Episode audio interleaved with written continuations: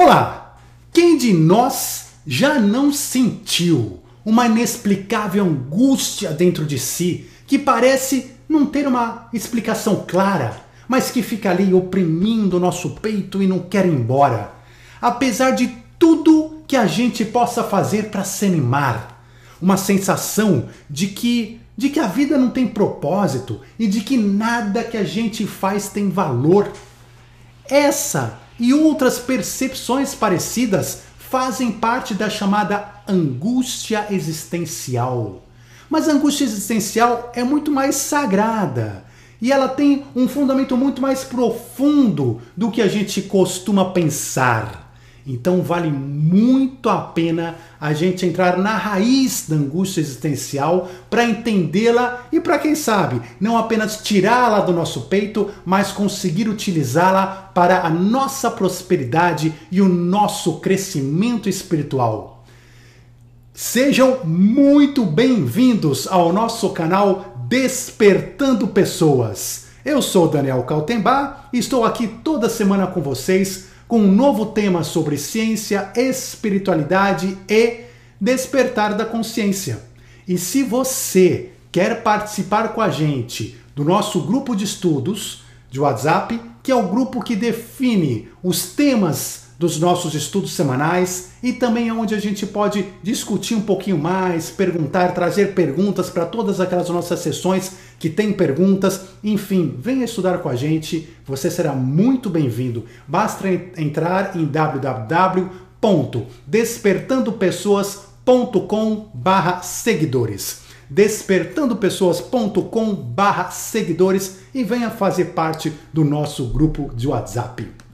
E antes da gente entrar neste tema maravilhoso, não deixe de se inscrever no canal, inscreva-se aqui no canal e ative o sininho para receber todos os nossos conteúdos semanais. Sempre conteúdos positivos com mensagens espirituais que nos ajudam no despertar de consciência, na nossa expansão, no nosso otimismo, na nossa forma positiva de encarar a vida. E por isso, também compartilhe. Compartilhe este vídeo com todas aquelas pessoas que você sabe que gostariam também de estudar e de receber boas mensagens e boas notícias nesse mundo, nesse caos que nós estamos vivendo com tanta preocupação. Aqui nós temos no nosso canal Despertando Pessoas um ponto seguro para que a gente possa desenvolver realmente a nossa espiritualidade maior. Então seja muito bem-vindo e vamos começar a falar desse tema de hoje, sobre esse vazio, esse vazio na alma que às vezes vem, que às vezes nos avassala assim, do nada. Às vezes a gente está bem, às vezes nossa vida está com tudo certinho. Nós não temos absolutamente nada para reclamar, mas Estamos com aquela angústia, aquela sensação, às vezes, de que nada faz sentido, de que a gente precisa ir atrás de alguma outra coisa, que nós estamos deixando de ver alguma coisa na vida, de observar, de fazer, que a gente deveria estar fazendo outra coisa. Enfim, são sensações que vêm confusas, muitas vezes, na nossa mente, no nosso coração, mas são sensações importantíssimas se a gente souber analisá-las e percebê-las. Então, é, não é por acaso, né, gente, que a gente vê hoje tantas pessoas, às vezes, com tudo que você, né, que a gente diria que é o melhor do mundo. Então, pessoas famosas, absolutamente famosas, pessoas milionárias, pessoas, enfim, né, que têm tudo de bom e de melhor, sentem muitas vezes uma angústia profunda na vida, entram em depressão, não conseguem curtir aquele momento que estão vivendo, não veem sentido em tudo que têm e muitas vezes chegam até a não apenas entrar em depressões profundas, acabar se utilizando de, de drogas ou eventualmente fazendo coisas ainda piores, a, né, contra a própria vida e assim por diante. Mas por quê? Porque não conseguiram perceber a grandeza da nossa vida e principalmente o porquê ou a razão pela qual eles sentem tudo isso dentro do peito. Na verdade, quando a gente compreende isso, nós podemos, ao invés de nos fechar e ao invés de achar que nada tem valor, ao contrário, perceber a riqueza, a riqueza desse universo, a riqueza da vida e o quanto muitas vezes a gente está perdendo oportunidades, de fato, por estar dormindo, ao invés de estar desperto para todas aquelas oportunidades e situações que estão na nossa frente. Então vamos ver isso. Vamos entrar mais a fundo nessa, nessa situação. Vamos falar um pouquinho, em primeiro lugar, do nosso mundo. Né? Ou seja, aqui, do local que a gente vive, do nosso planeta, de Gaia, a nossa tão maravilhosa Mãe Terra que nos abriga com tanto amor aqui. A Terra preparou, Gaia preparou, Deus, o universo preparou o planeta para nossa chegada, para que a gente, como humanidade, pudéssemos estar aqui. Então vejam, esse planeta foi amorosamente preparado. Colocaram aqui dentro um céu azulado maravilhoso para a gente poder observar todos os dias. Colocaram mares esverdeados e cristalinos, cachoeiras majestosas, refrescantes, alimentos por toda parte. Na natureza, Deus distribuiu alimentos para que ninguém passasse fome, chuva para trazer água, estrelas para nos inspirar à noite. Quem já parou, ficou de noite olhando o céu noturno, olhando o céu estrelado? Se você não fez isso, por favor, faça. Sente numa cadeira, pague as luzes e deixe-se ser invadido pela energia das estrelas. Nesse planeta, colocaram ainda a lua. A lua para clarear os nossos caminhos à noite, para ser a nossa lanterna. Colocaram o sol quente, brilhante, agradável, nos dando força, nos dando energia, nos dando disposição para viver. Distribuíram pelo planeta animais, animais lindos, amigos, maravilhosos, uma natureza exuberante. E junto com tudo isso, brisas quentes, energizantes. E família, amigos, parceiros, companhias. Tudo para que a gente pudesse aproveitar. Depois que estava pronto esse planeta, que Gaia estava com tudo preparado, nós, as nossas consciências individuais foram trazidas aqui para a Terra para que a gente pudesse experimentar, para que a gente pudesse viver todas essas riquezas daqui. E eu te pergunto: quem, quem poderia reclamar de viver aqui? Quem poderia se sentir mal de estar aqui? Quem poderia se sentir incompleto? Quem ousaria sentir um vazio na alma, uma angústia existencial. Não parece muito contraditório? Não parece uma coisa maluca que diante de todo, né, todas essas, essas benesses, essas verdadeiras bênçãos que nós recebemos da divindade para experimentarmos aqui, a gente tantas vezes pare, pare e não veja propósito na vida. Pare e não sinta prazer e alegria em viver. Não parece realmente uma coisa maluca? Mas, vamos lá, vamos analisar tudo melhor. Se a gente fosse realmente pensar nesta realidade, dessa Gaia maravilhosa, desse planeta que está preparado para nos receber, para que a gente possa aqui estar vivendo, experimentando, e se a gente vivesse exatamente nesse grande paraíso, num paraíso onde eu tivesse nessa comida espalhada, como é realmente de Gaia, né? mas com a comida espalhada, com água, com né, a, a natureza, como é que eu viveria neste paraíso? Como é que eu viveria? Como é que eu, ser humano, viveria dentro de um paraíso tão fantástico como esse? E aí, nós temos, e hoje nós vamos falar de uma alegoria que é a alegoria de Adão e Eva, mas que é uma história que tem muito simbolismo e muita coisa para nos ensinar sobre a nossa missão na Terra e sobre os nossos primórdios e sobre os nossos objetivos aqui nesse planeta. Até mesmo a razão pela qual nós estamos aqui. Então, como na alegoria de Adão e Eva, talvez a gente vivesse que nem Adão e Eva, nesse paraíso maravilhoso, A gente viveria então eternamente feliz, sem preocupações de nenhuma espécie, sem julgamentos, sendo um com o todo, sendo um com a natureza. Fôssemos nós, né, Adões e Evas, jogados neste paraíso do Éden, certamente, porém, a gente estaria tomado também por um outro fenômeno, pela nossa preguiça, pela nossa luxúria, pela falta de propósito. Porque no final nós sempre escolheríamos estar e ficar deitados na rede, já que já temos tudo gratuitamente ao nosso redor. Isso seria bom para o nosso crescimento espiritual? Seria possível viver neste paraíso inocente de uma maneira a aproveitar apenas e receber todas essas bênçãos todo dia desse paraíso sem construir nada nele, efetivamente sem um propósito maior na vida? Então, dentro dessa questão, nós vamos falar hoje muito também dos livro, do livro dos Espíritos.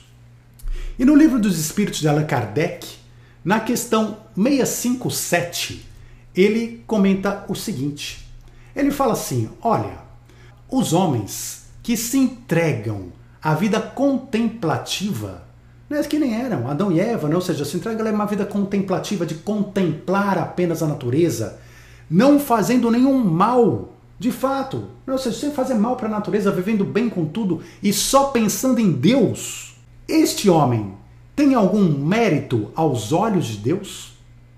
E a resposta foi a seguinte: não. Pois se não fazem o mal, também não fazem o bem e são inúteis. O que significa isso, gente? Significa que, vejam, se eu estou vivendo num paraíso, né, neste paraíso inocente cheio de maravilhas, e não estou fazendo mal necessariamente, eu também não estou aprendendo a fazer o bem. E nós já dissemos aqui várias vezes neste canal de que uma pessoa boa não é uma pessoa que não faz o mal. Então, nós poderíamos dizer que Adão e Eva eram pessoas boas? Não. Nós podemos dizer até que eles talvez não fizessem o mal. Mas uma pessoa boa não é aquela que não faz o mal. Uma pessoa boa é aquela que faz o bem. E como nós podemos aprender a fazer o bem se nós vivermos num paraíso? Se nós vivermos neste paraíso, neste jardim do Éden, recebendo todos os dias todas as bênçãos apenas, sem a necessidade de sairmos da nossa rede? Então, na questão 777 do mesmo livro dos Espíritos, há uma outra questão que é assim: no estado natural, Tendo menos necessidades, o homem não sofre todas as tribulações que cria para si mesmo num estado mais adiantado. Vamos primeiro analisar esse trecho.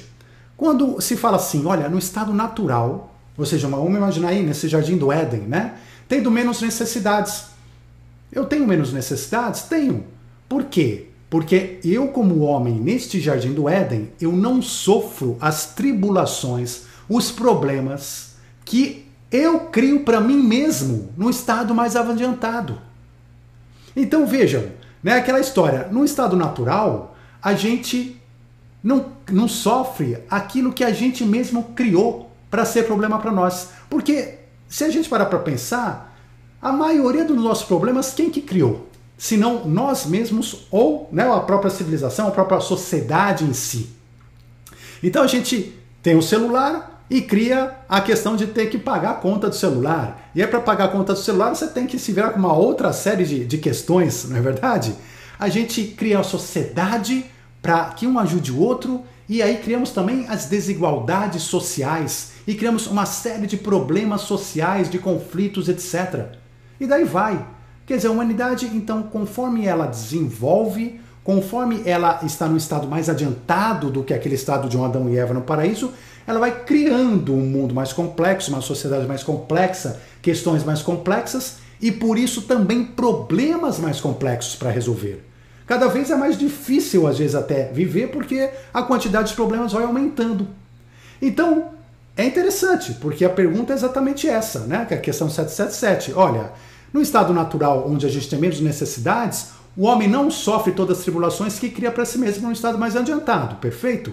Então, é o que pensar, vem a pergunta, o que pensar da opinião daqueles que consideram esse estado como a mais perfeita felicidade terrestre?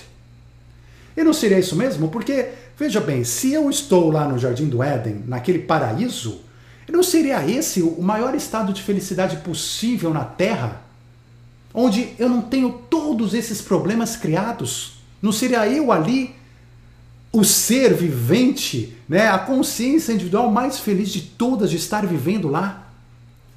E a resposta que foi dada, ela é muito coerente. Então o Espírito da Verdade disse assim: O que queres? É, o que você está querendo? Você está querendo então é, é, viver lá no Jardim do Éden? E é, ele responde o seguinte: essa é a felicidade do bruto. É ser feliz à maneira dos animais. As crianças também são mais felizes do que os adultos. Então vejam, gente, o que, que se quer dizer aqui? Que aquela felicidade de Jardim do Éden não é maior. Não é maior do que a nossa, entre aspas, infelicidade vivendo aqui numa sociedade muito mais complexa. Por quê? Porque aquela felicidade daquele paraíso inocente, né, do Jardim do Éden, é a felicidade da ignorância. É a felicidade de quem não conhece nada. É a felicidade da ausência de sabedoria. E claro que, por exemplo, um índio, vamos imaginar aqui uma comparação, um índio que vive isolado, né? vive lá isolado, tá lá no meio da floresta amazônica, nunca teve contato com nenhum ser humano branco, né? né de nenhuma raça, ele é o índio que está lá, nunca teve contato, está lá tranquilo, feliz e satisfeito. Mas aí ele recebe a visita como né, houve no passado do branco do europeu, né? Mas vamos imaginar hoje, né? Chega alguém lá, no índio, e ele recebe a visita de um índio. E o índio vivia lá, naquele paraíso, no Jardim do Éden, lá na sua tribo, no meio da natureza, tranquilo, sem problemas, sem preocupações, caçando, pescando, tendo tudo a seu dispor, pegando água da chuva. Mas aí, eis que aparece o homem lá, né, o homem civilizado, e começa a bater um papo com aquele índio. Né, começa a bater um papo tal, e aí ele começa a falar assim: Ô índio, você não tá sabendo das últimas. Não, mas eu vou te contar, calma aí que eu vou te atualizar. Eu vi que você não tá sabendo de nada aqui, você não, você não tá sabendo de nada. Você sabia que nesse momento o gelo nos polos da Terra estão derretendo? E logo mais o mundo vai ser inundado. É capaz de ter água aqui por cima. Isso aqui tudo vai água abaixo. Vão ter problemas climáticos terríveis.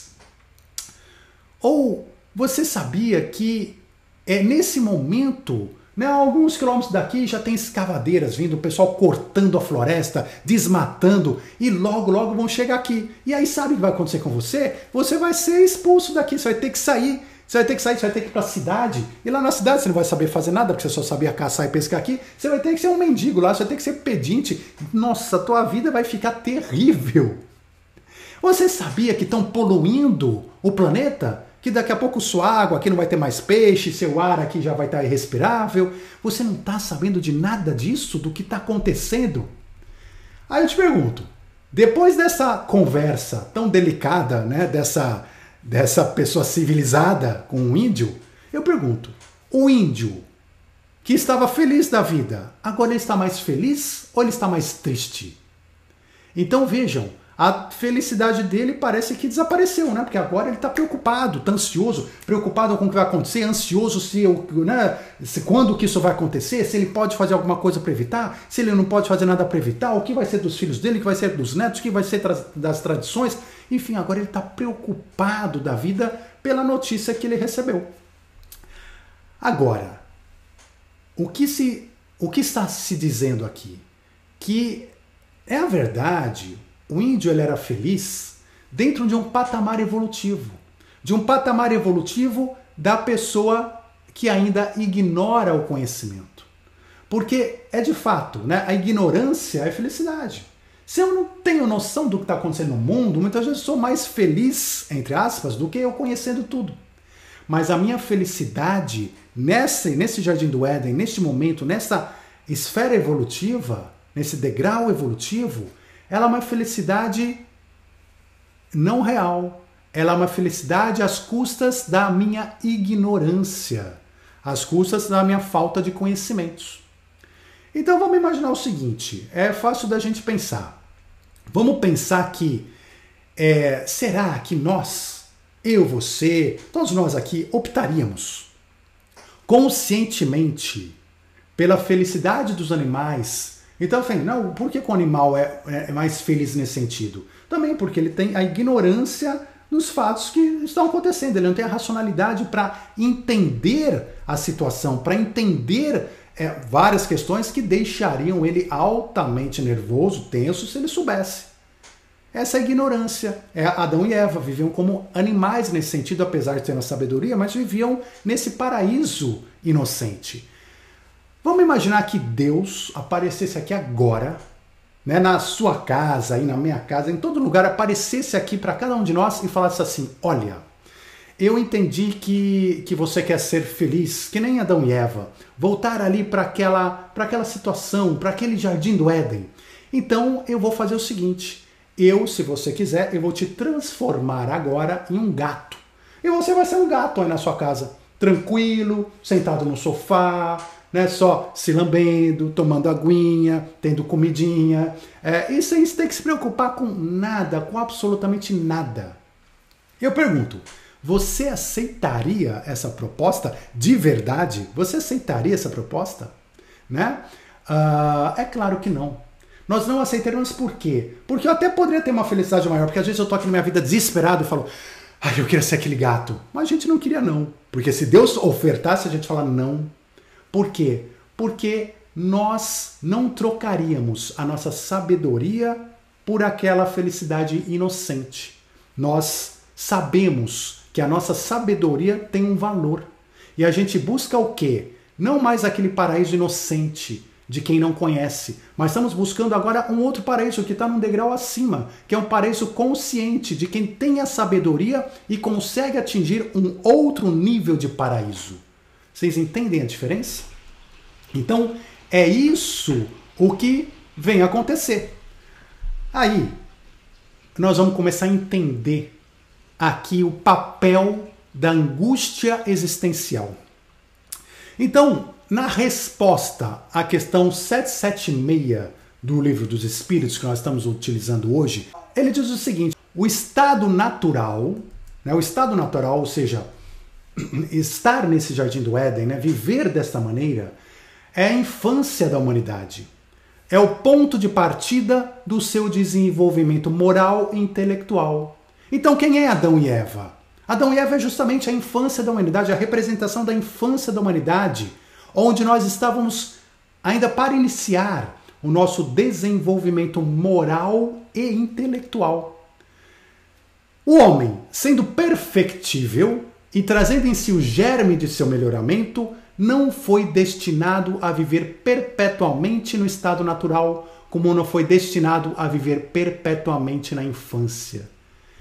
Então, gente, o que, que acontece? O homem sendo perfectível significa o quê? Que nenhum ser humano existe para ser o que ele é para sempre. Não. Nós estamos em constante transformação. Nós somos perfectíveis, ou seja, nós podemos ser aperfeiçoados.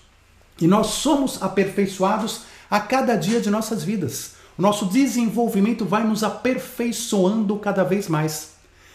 Ou seja, nós temos dentro de nós essa semente do melhoramento. Faz parte de nós. E olha só o que diz a resposta: nós não fomos destinados a viver perpetuamente, a viver para sempre no jardim do Éden.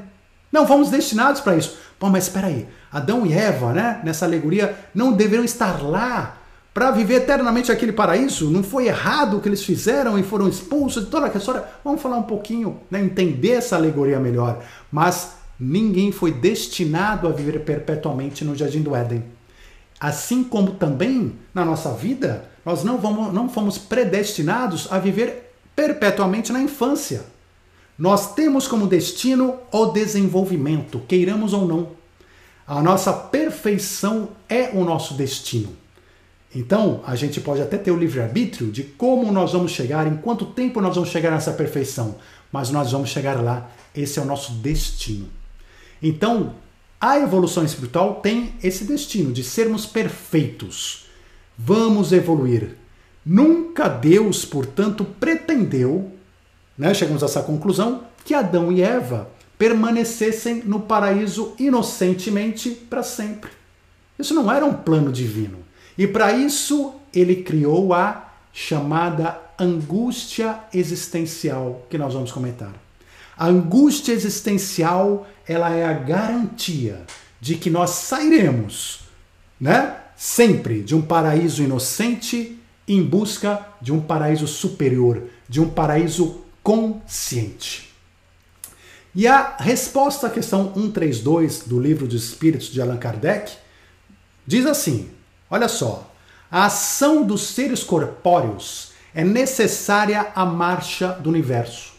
Então, ou seja, a ação dos seres corpóreos, nós precisamos agir, nós precisamos nos mover. Já falamos várias vezes aqui no canal. A cocriação, Deus criou né, a massinha de modelar, mas quem arruma essa massinha de modelar, a cocriação de como a gente cria a nossa casa, a nossa vida, a nossa família, nosso planeta, de como a gente cuida de tudo, se a gente vai para o espaço, se a gente não vai, tudo que a gente faz é cocriação que depende da nossa ação, ação de nós seres corpóreos. E essa ação nossa, essa nossa cocriação é necessária à marcha evolutiva de todo o universo. Então Deus, na sua grande sabedoria, ele quis que tivessem nessa mesma ação um meio de progredir e de se aproximarem dele. Ou seja, Deus, em sua infinita bondade, criou entre outras coisas, a angústia existencial, como uma forma de garantir que nós, seres humanos, estaremos sempre progredindo, que nunca iremos parar. Que sempre no nosso íntimo nós vamos estar caminhando em direção a Deus, em direção à perfeição, exatamente como uma força gravitacional. Sabe a gravidade, aquela força gravitacional que nos atrai para Deus, que nos, né, que nos leva, que nos empurra em direção a Deus. Essa força está constantemente fazendo efeito sobre nós. É uma força gravitacional secreta que nos empurra para ele. E a marcha, então, de nós, seres corpóreos, esse, esse, essa marcha em direção a Deus é necessária à evolução. Não podemos ficar deitados na rede. E a angústia existencial garante que não ficaremos deitados na rede. Ela é uma benção que pode nos fazer sempre que a gente começa a pensar em parar, ela nos faz voltarmos a nos movimentar e continuarmos nos aproximando de Deus. É ela, angústia existencial, quem diz: chega, o que você está fazendo na sua vida, o que você está uh, achando que é importante, o que você está focando, é não faz sentido. Não faz sentido. Não, mas é muito importante porque isso aqui me dá fama, isso aqui me dá dinheiro, isso aqui é o que falaram que eu deveria fazer, isso aqui é o que o vizinho falou que é bom. Maravilha. Mas muitas dessas coisas não são de fato o importante na vida. Não são de fato o propósito da nossa vida. E quando a gente fica parado, né, a gente fica dando valor para o que não tem valor, em uma hora essa angústia existencial aparece dentro de nós e vai fazer a gente se movimentar para dar um próximo passo que vai nos aproximar mais próximos, né? sempre mais próximos de Deus. Então, esse vazio existencial não está dentro de nós por acaso. Não está. Tem pessoas que vão sentir ele dentro de si, né? Na vida, em alguns momentos, de forma mais intensa, mais forte. E às vezes de forma mais leve, mais branda. Mas a angústia existencial está lá está sempre lá e ela é importante. De novo, porque ela que garante que não vamos ficar e não seremos preguiçosos nesse planeta, mas que continuaremos com determinação, com vontade, continuando, caminhando nas nossas vidas, melhorando as nossas vidas, continuando rumo à evolução. Esse vazio existencial nos faz levantar do sofá. É a tristeza, o desespero do vazio existencial nos faz levantar do sofá e buscar diariamente o que? oportunidades melhores, é o que garante, no final das contas, não só a nossa jornada individual, como a própria odisseia humana. Vamos falar de Adão e Eva. Vamos ver essa metáfora, que é uma metáfora muito mais interessante, uma alegoria muito mais interessante e verdadeira do que às vezes a gente pensa. Então vamos lá. Ali, né, neste Jardim do Éden, que começou a jornada humana. A jornada humana começou ali.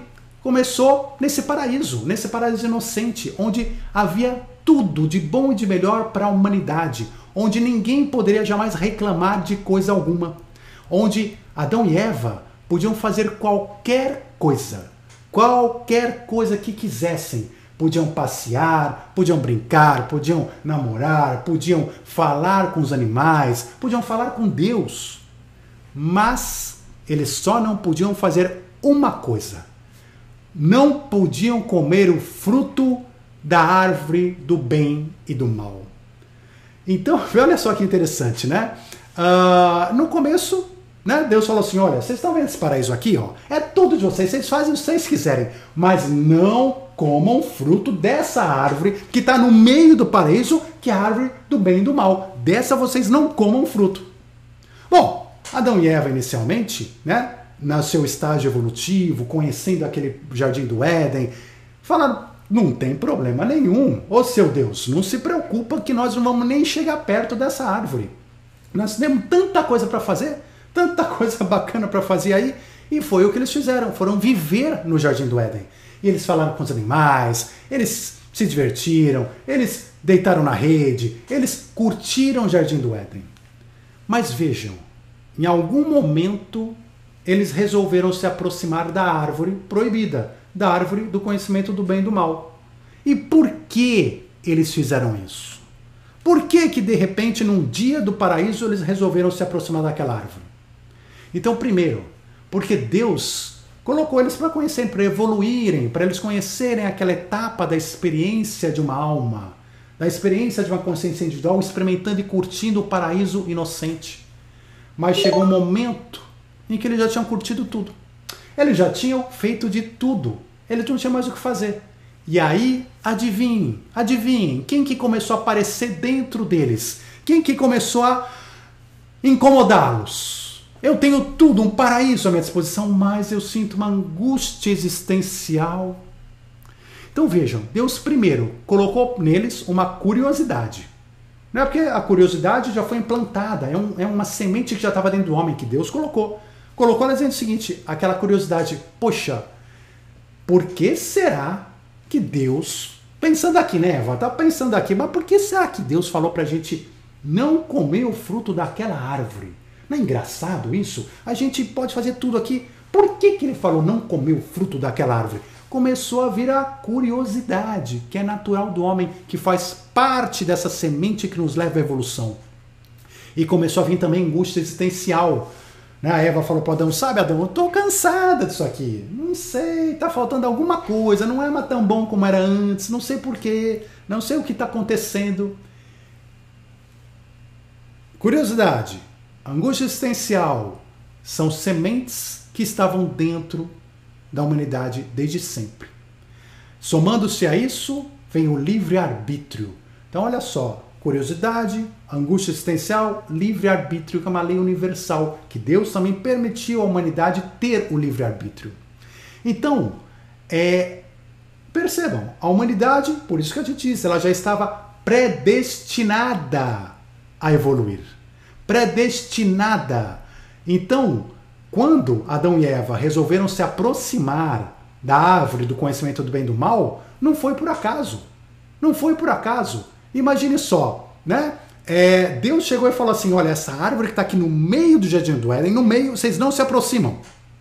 Não é mais ou menos como falar assim, né? Olha, tá vendo essa árvore aqui?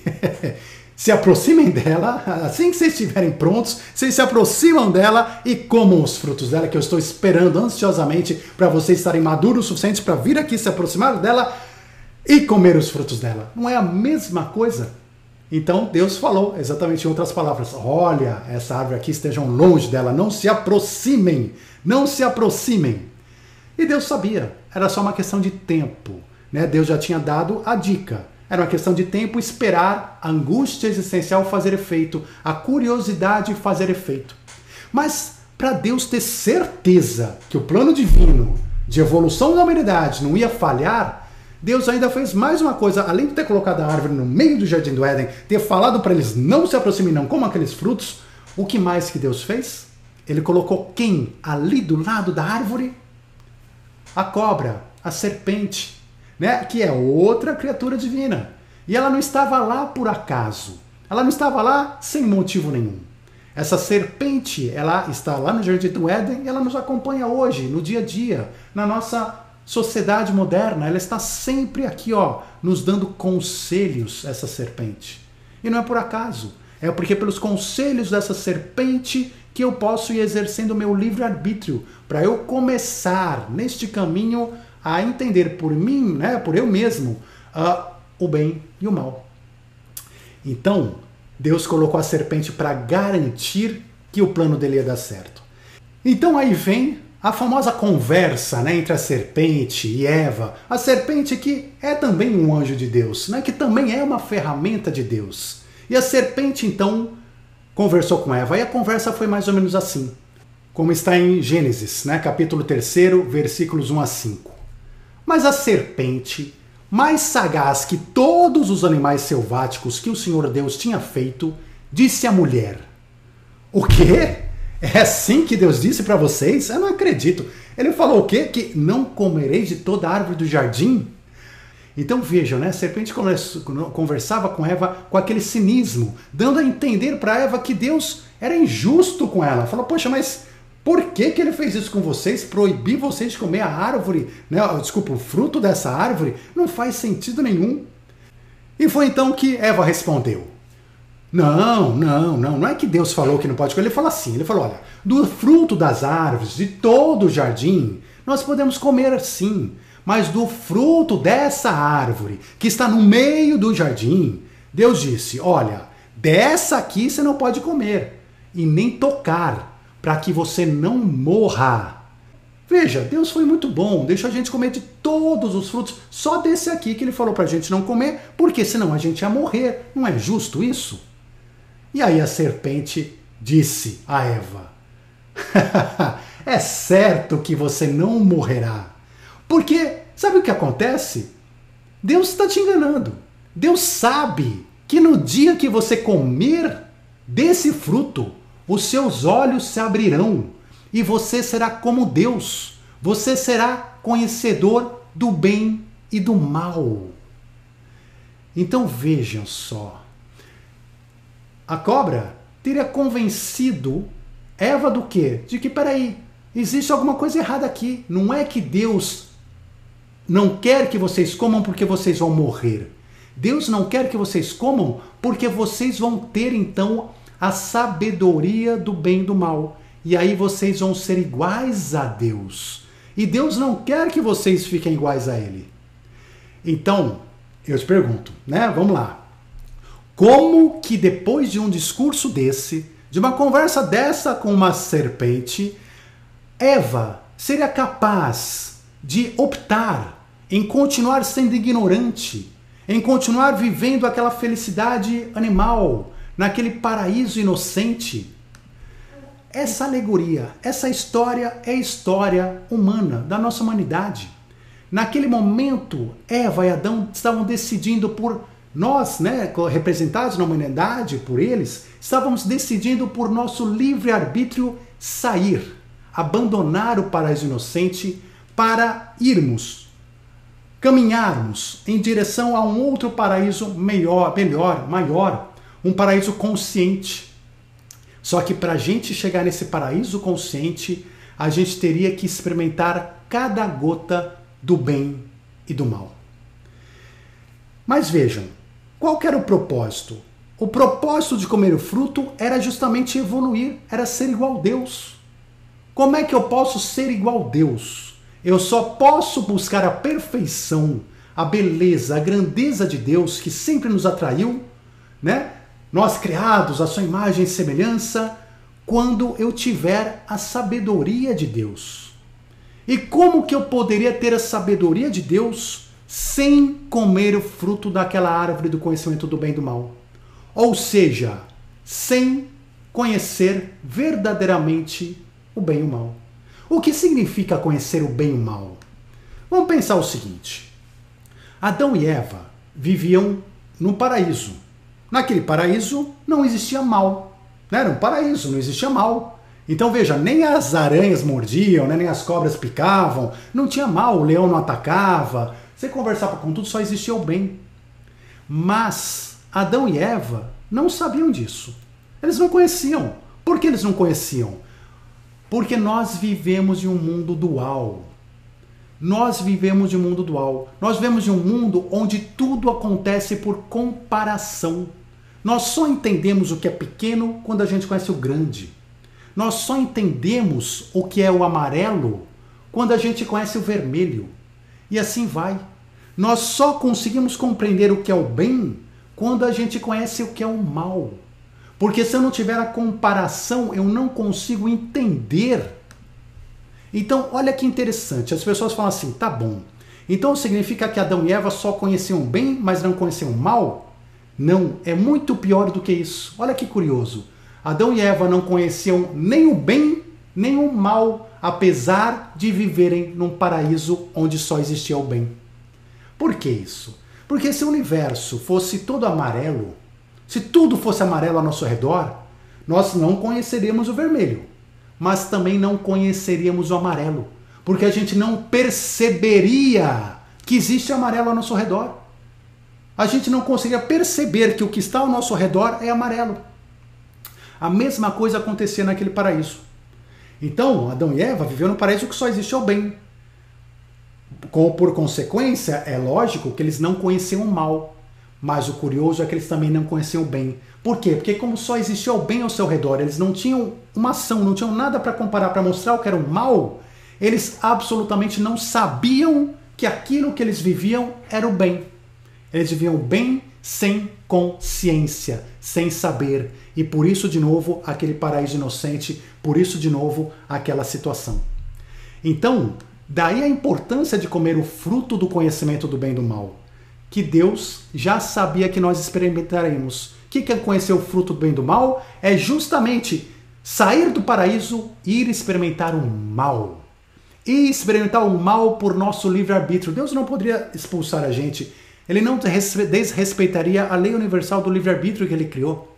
Mas ele esperou o momento certo, quando nós, por nosso livre-arbítrio, decidimos então, né? Eva falou: Adão, Quer saber? Eu quero conhecer esse bem e esse mal. Eu quero ser igual a Deus. Deus não está sendo justo com a gente, não. Vamos experimentar. Experimentou. E, logicamente, né? Se a mulher experimentou, foi fácil convencer o homem. Ele falou, ó, oh, Adão, né? Experimenta aí que tá gostosa, né? Adão já foi lá e experimentou. Então, a partir desse momento, nós saímos. É o momento que define a nossa jornada espiritual para o conhecimento do bem e do mal. Significa que a partir deste momento nós fomos conhecer o mal. E é por isso que hoje a gente vê tanto mal por aí. Tanto mal. Por quê? Porque nós decidimos, nós decidimos experimentar todo mal, experimentar tudo que é ruim, experimentar todas as injustiças, experimentar tudo que causa dor física, emocional, psicológica, experimentar tudo. Porque é só conhecendo todo o mal que nós começamos a entender todo o bem que nós podemos comparar e compreender. Agora entendi o que é o bem.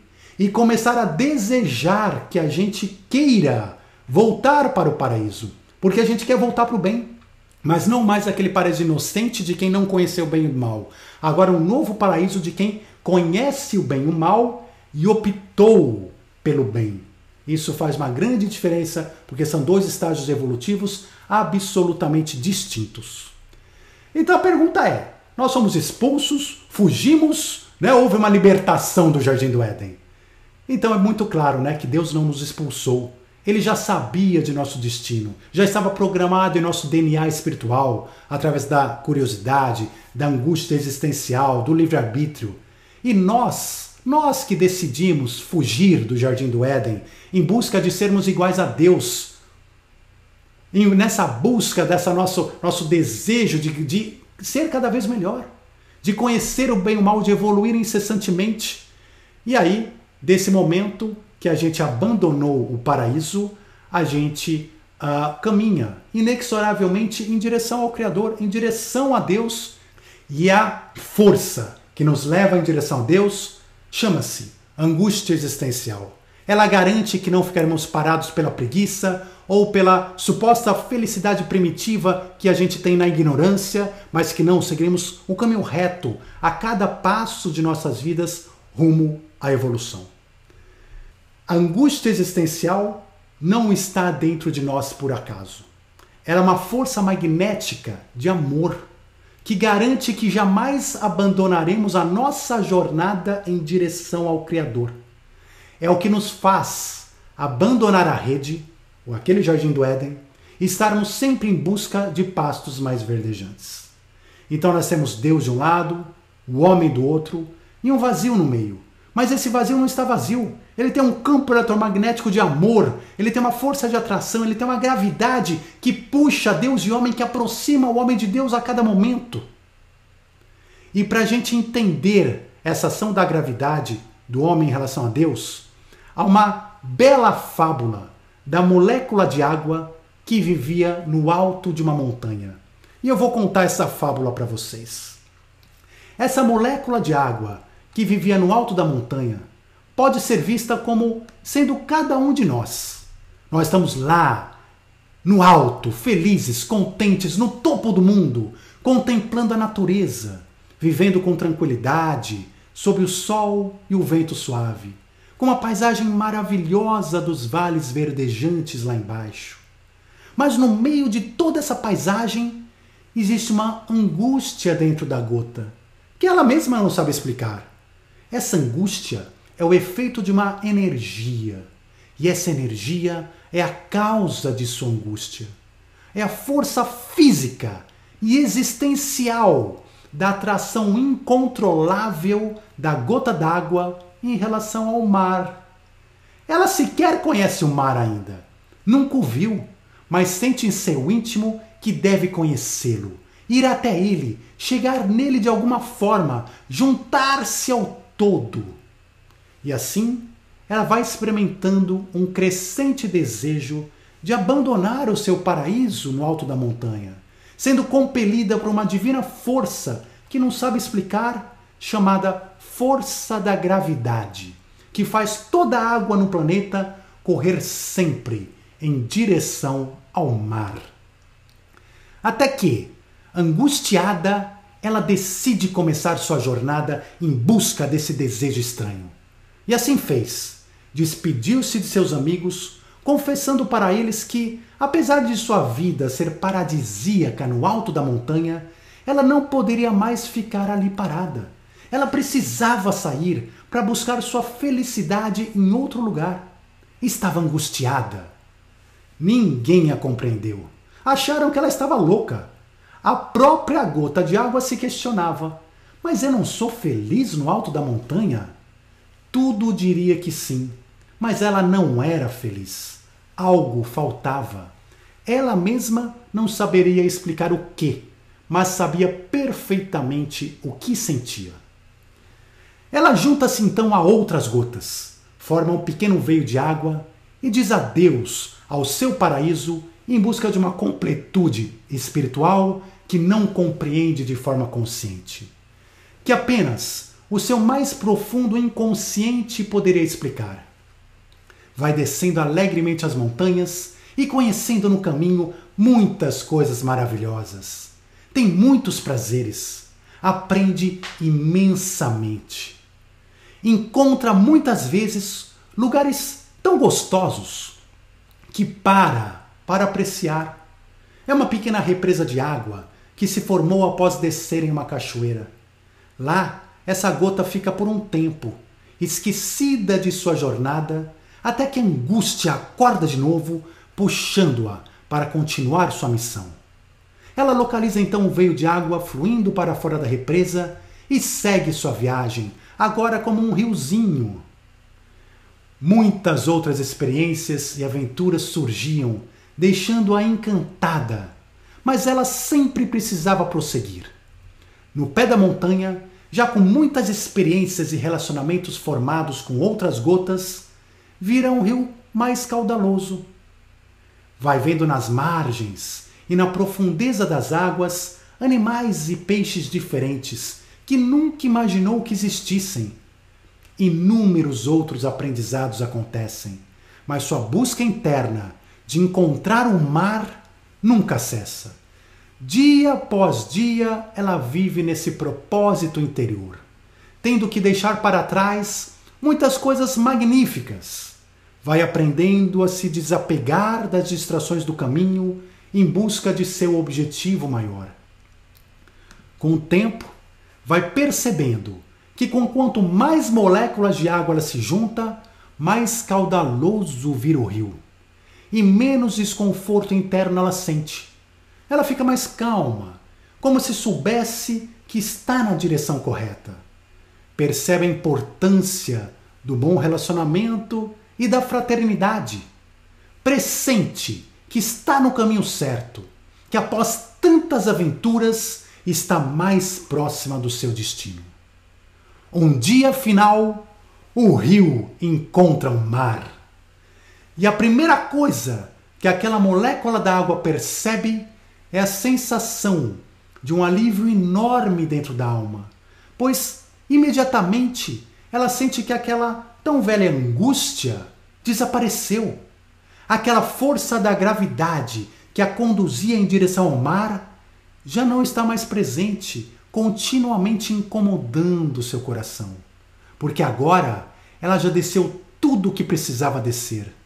Ela está no mar. Ela já é o mar. Ela completou com louvor a sua verdadeira missão. A angústia existencial que sentia pode se reequilibrar e dar vez à felicidade plena, à completude efetiva da alma. Nós também somos essa gota em direção ao mar. Não somos nós quem definimos que queremos encontrar o mar de Deus. Há uma atração energética muito mais forte que está por trás de nossas angústias, garantindo que até poderemos ficar parados em uma represa aqui ou ali, distraídos com os prazeres e as maravilhas ao nosso redor. Mas ainda assim, a angústia acabará vencendo, nos fazendo continuar, progredir, crescer, aprender, sermos mais sábios. Acima de tudo, aproximarmos-nos mais e mais do Criador, do mar de luz e amor infinitos, onde verdadeiramente pertencemos. E quando estamos de volta no mar, lembramos então que sempre fizemos parte dele, que ele é nós e nós somos ele. E perceberemos que, de tempos em tempos, o mar cria e recebe novas moléculas de água, formadas pelos gases oxigênio e hidrogênio ao redor. E aquela nova molécula de água, recém-nascida, sente muita felicidade por estar naquele paraíso azul esverdeado. Mas logo ela percebe que não tem a mesma sabedoria das moléculas mais antigas, aquelas que já viajaram o mundo, que desceram rios e cachoeiras, que testemunharam cores e vidas, que entenderam o bem e o mal. Então, por amor incondicional, o mar libera estas moléculas de água do ventre de seu paraíso, fazendo-as evaporar. E a gotinha evaporada sobe então às alturas, em busca do conhecimento do bem e do mal. E carinhosamente o mar diz: Vá conhecer, vá experimentar, busque sua sabedoria própria. E eu estarei sempre aqui, esperando você regressar, já sentindo a glória do seu retorno e felicidade plena por sua jornada. Mas como farei tudo isso abandonada e sozinha, tão pequena que sou? E se eu não encontrar o caminho de volta? Replica a gota de vapor preocupada enquanto os ventos a levavam para cada vez mais alto. Você nunca estará sozinha nem abandonada, acalmou-a o mar, explicando: Pois somos o mesmo corpo e a mesma essência. Nossa separação será mera ilusão. e você nunca se perderá de mim, pois vou te dar uma bússola para garantir não apenas que você se oriente, como que você volte o mais rápido possível para mim. Te darei a bênção da angústia existencial. Ela nos ligará o tempo todo, em especial nos momentos que você se sentir solitária, triste, com dúvidas, ou tiver esquecido o seu verdadeiro propósito. Farei angústia bater forte em você, garantindo que você reencontre o fio de sua jornada. Gratidão, disse a gotinha, subindo ao alto, agora tranquila, de que nunca erraria o caminho de volta, de que nunca estaria só. E em breve estava tão distante do mar que já não se lembrava mais de sua origem, ainda que uma estranha sensação de saudades de casa, saudades de um paraíso perdido, estivesse alojada em seu peito. Então, uma faísca de angústia interna condensou e ela se fez chover no alto de uma grande e maravilhosa montanha. E essa então a história da molécula de água no alto de uma montanha. É a história da nossa vida, é a história da nossa missão maior, do nosso propósito mais íntimo e sagrado. E se você gostou dessa história, então compartilhe. Compartilhe esse vídeo, inscreva-se no canal, faça os seus comentários e participe. Semana que vem estaremos juntos aqui com mais um tema sobre ciência, espiritualidade e despertar da consciência. E se você quiser participar do nosso grupo de estudos do WhatsApp, entre em www.despertandopessoas.com/seguidores. despertandopessoas.com/seguidores. E seja muitíssimo bem-vindo para fazer parte dos nossos estudos com a gente dessa nossa grande jornada humana e espiritual. Um forte abraço a todos vocês, muita luz e a gente se vê na semana que vem. Até já!